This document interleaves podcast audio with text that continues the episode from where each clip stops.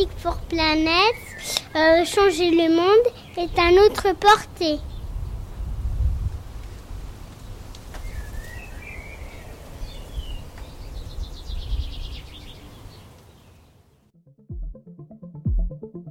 « 20 ans. 20 ans que je travaille pour des collectivités et des entreprises pour les aider à mettre en place des stratégies de développement durable. Je m'appelle Benjamin Hainaut et je me pose la question, après 20 ans, si tout ça sert vraiment à quelque chose. Je fais ma part, mais sérieusement, est-ce qu'il n'est pas temps de changer l'échelle? Il faut sortir des cercles bien pensants, de l'entre-soi, de ceux qui peuvent manger bio ou portent des baskets écolo. Il faut toucher tout le monde. J'ai donc décidé de consacrer le reste de mes projets à convaincre tout à chacun. Les parents, les voisins, les passants, les sceptiques, tout le monde. Comment faire? C'est le groupe marseillais Ayam qui l'a scandé il y a déjà bien longtemps. Une musique pas faite pour 100 personnes mais pour des millions. Alors nous avons créé une association dont le nom est un cri de raviment. Musique for Planet. Et chaque jour nous sommes de plus en plus nombreux. Fans de lyrique, de rap, de jazz, de métal ou d'électro. Music for Planet, c'est utiliser la musique et les artistes comme un vecteur optimiste et joyeux pour transformer tous les citoyens en éco-citoyens. Alors vous aussi, passez à l'action, devenez musique activiste, Music for Planet.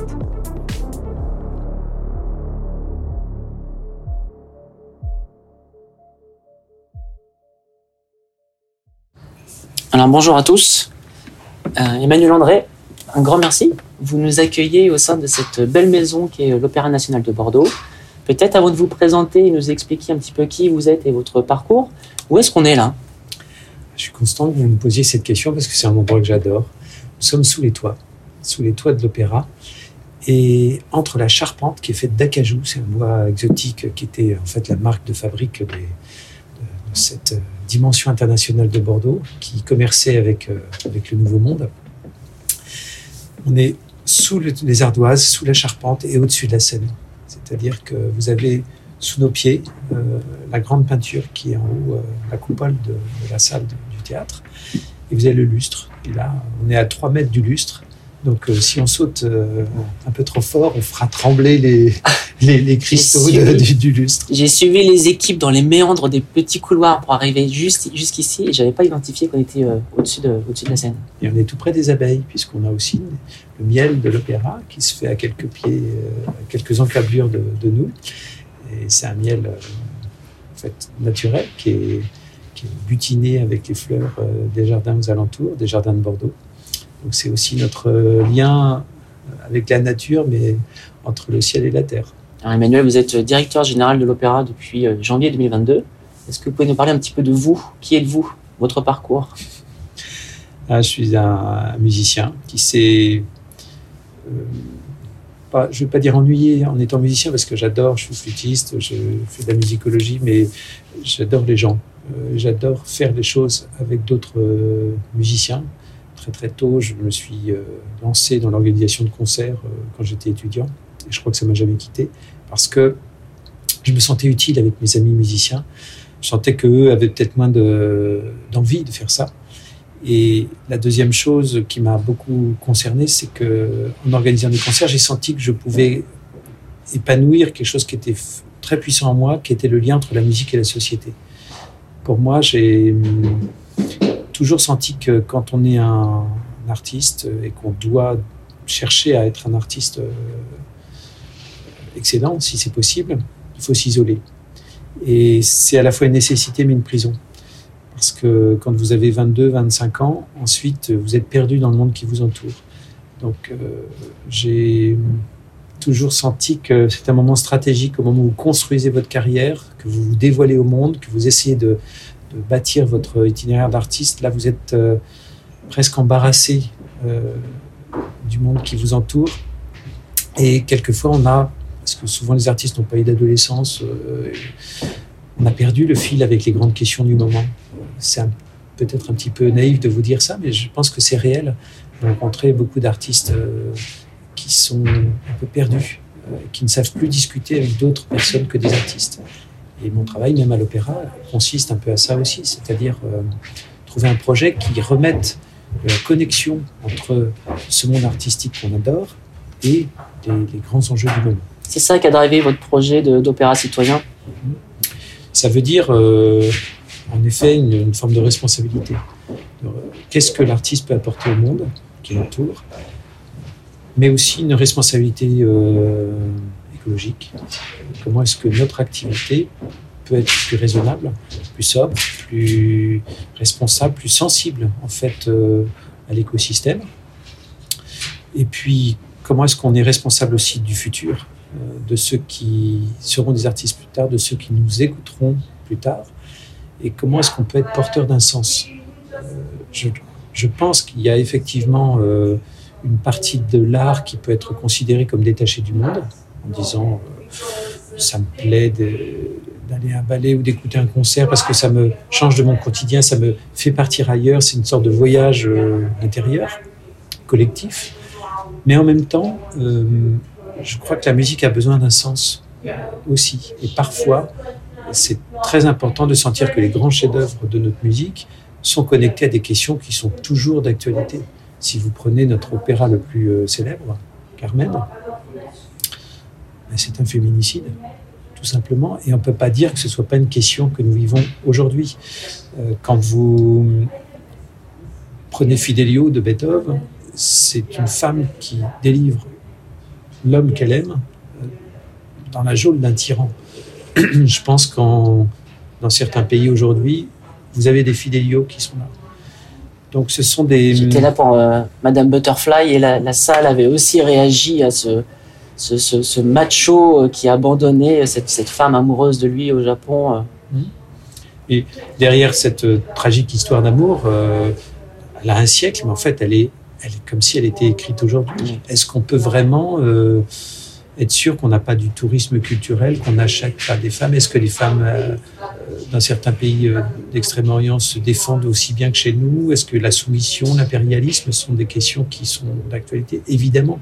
Donc finalement, ça donne une perspective historique d'un côté et aussi une traduction artistique de questions qui sont euh, très importantes pour nous, mais en étant magnifiées, transportées sur scène, par contre, ça nous prend tous avec de très très belles choses, bien sûr, de, musique et des chants extraordinaires.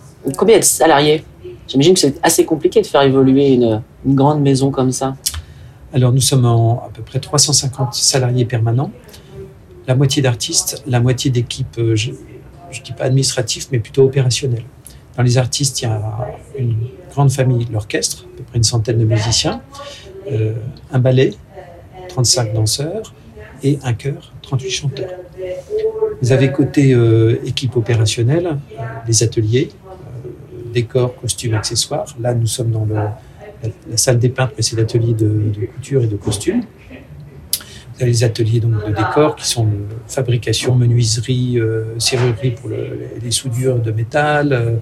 il y a l'atelier de peinture. Enfin, tous les corps de métier en fait sont là.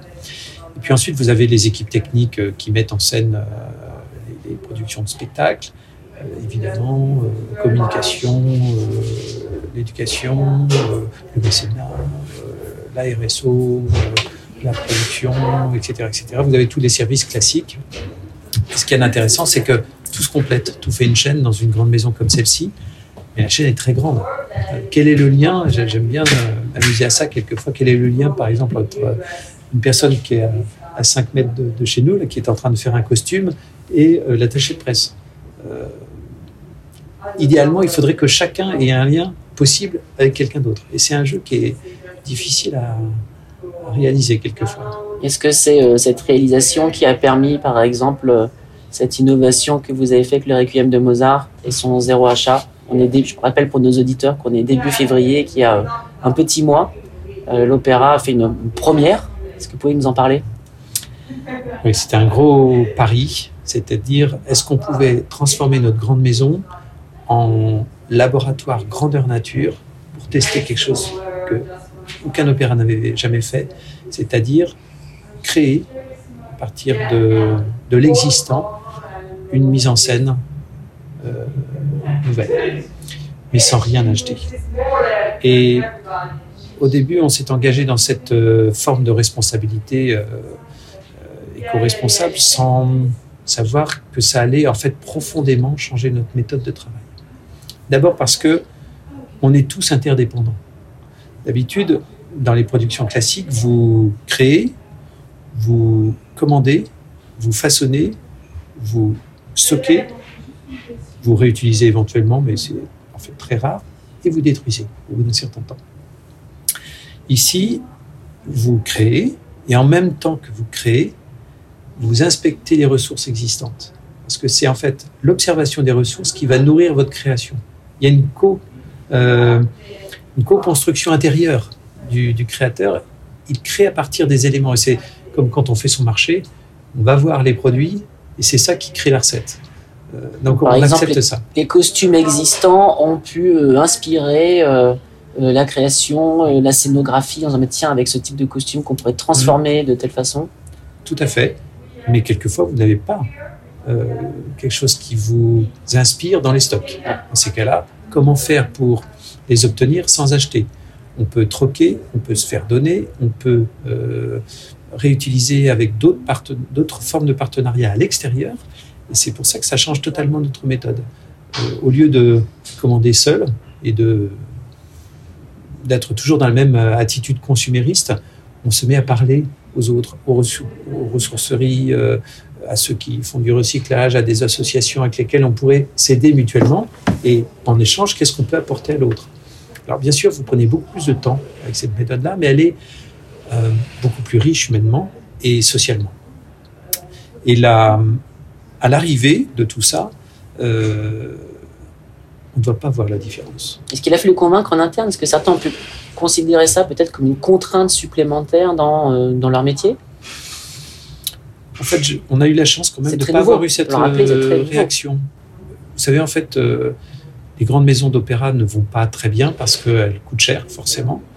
Euh, elles coûtent cher tout simplement parce qu'il y a beaucoup de salariés, parce que le genre de l'opéra est un genre ambitieux. Mais à Bordeaux, les, les membres de l'équipe ont senti qu'il fallait être créatif en temps de crise. Et ça, c'est capital. Et à l'issue de, cette, euh, de ce succès, parce que je pense que c'était un succès, d'abord, il y a une excellente réaction de la presse, des médias. C'est un message que nous avons envoyé, un message d'espoir, de confiance, de, de créativité également, C'est possible. Vous avez Oui. montré que c'est possible. et, et de fierté aussi, Oui. parce que désormais, ce sont les équipes techniques euh, qui me disent, mais quand est-ce qu'on recommence? Alors justement, c'est ma prochaine question. Quelle est la trajectoire un peu euh, environnementale ou, de l'opéra? Quels sont les, les- les prochains sujets? Alors, dans la foulée, on a fait une deuxième production Zéro Achat, qui était Didon et Aîné avec euh, l'Académie, avec les jeunes musiciens. Alors là, il n'y a plus de débat, parce que les jeunes, euh, ça va de soi, ils savent déjà qu'on est en Zéro Achat avant qu'on en, avant qu'on en ait parlé. Non, ce qu'on essaye de faire, c'est désormais un, un véritable opéra avec euh, trois ou cinq actes. Là, c'est l'étape au-dessus. Il faudrait qu'on le fasse dans la prochaine saison. Ça ne nous a pas échappé qu'on a des problèmes euh, colossaux d'énergie, d'augmentation des fonctionnaires et donc des déficits qui sont aussi euh, importants. Il faut les absorber. Donc, euh, on essaye de savoir raisonnablement dans quelle échelle on va pouvoir mener cette deuxième euh, étape. Il le faut parce que fort d'un- d'une deuxième étape, on sera en mesure aussi de confronter notre expérience avec celle des autres euh, opéras. Euh, il y a d'autres euh, expériences éco-responsables euh, qui sont menées en parallèle dans le monde. Certains, par exemple, euh, vont travailler sur, sur ce qu'on appelle les répertoires, c'est-à-dire on va créer des modules de décors qui peuvent être réutilisables d'un opéra à l'autre. On peut même s'échanger entre des, des opéras. Certains euh, vont être en convention avec nous, comme l'opéra de Limoges. Nous allons lancer une étude pour savoir comment on peut mutualiser notre stock de costumes et le prêter euh, à toute la région, euh, aux associations, aux troupes des théâtres, aux compagnies, euh, pour essayer de, de- de faire que nos stocks soient désormais une ressource publique. Ça, c'est une grande avancée. Donc, vous voyez, pour moi, c'est- intéressant parce que c'est- on va au fond des choses. Et bien sûr, on fait des économies d'énergie. Bien sûr, on a des plans de, de rationalisation, d'empreinte carbone. Tout ça, on, on le mène en parallèle. Mais là, ce qui est de plus intéressant, c'est que vous rentrez profondément dans notre méthode de travail, dans ce qui fait même notre métier. Et je pense qu'on est à un moment capital où notre métier, en fait, C'est pas l'objectif qui change, c'est la méthode. Vous nous avez fait l'honneur d'accueillir l'Assemblée générale de Musique for Planet il y a quelques semaines euh, aussi. Vous savez que Musique for Planet réunit l'ensemble des musiques. Euh, en premier, euh, par exemple, les acteurs du métal qui très tôt nous ont contactés, qui ont voulu faire des choses avec nous. Donc on va dire que les métalleux ont une conscience environnementale. Quelle est la place du, lyrique, du classique, de l'opéra à votre perception? La musique classique est une musique euh, qui est en dialogue avec les autres. D'ailleurs, notre programmation euh, le montre avec les musiques du monde, avec la musique ancienne, avec l'électro, euh, la chanson, la pop. Donc déjà, je pense qu'il y a en elle question d'harmonie. En fait, c'est une musique qui, qui est souvent assez globale, euh, qui cherche une forme d'harmonie. Je dis pas de détente, hein, d'harmonie. Et, je pense que quand on réfléchit à l'environnement, c'est ça aussi. On essaye de retrouver une forme d'harmonie, de respect mutuel. Euh, est-ce que euh, l'espèce humaine peut être en paix avec ce qui l'entoure? Et je pense que la musique classique a ça en elle aussi, cette recherche d'harmonie, quelquefois avec une forme d'abstraction, d'évasion, de, rêve, de poésie, euh, de lyrisme, de,